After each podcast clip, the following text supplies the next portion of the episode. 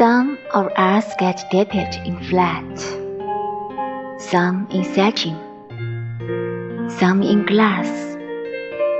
But every once in a while, you find someone who's iridescent. And when you do, nothing will ever compare. 有些人沦为平庸浅薄，金玉其外。而败絮其中。可不经意间，有一天，你会遇到一个彩虹般绚丽的人。从此以后，其他人就不过是匆匆浮云。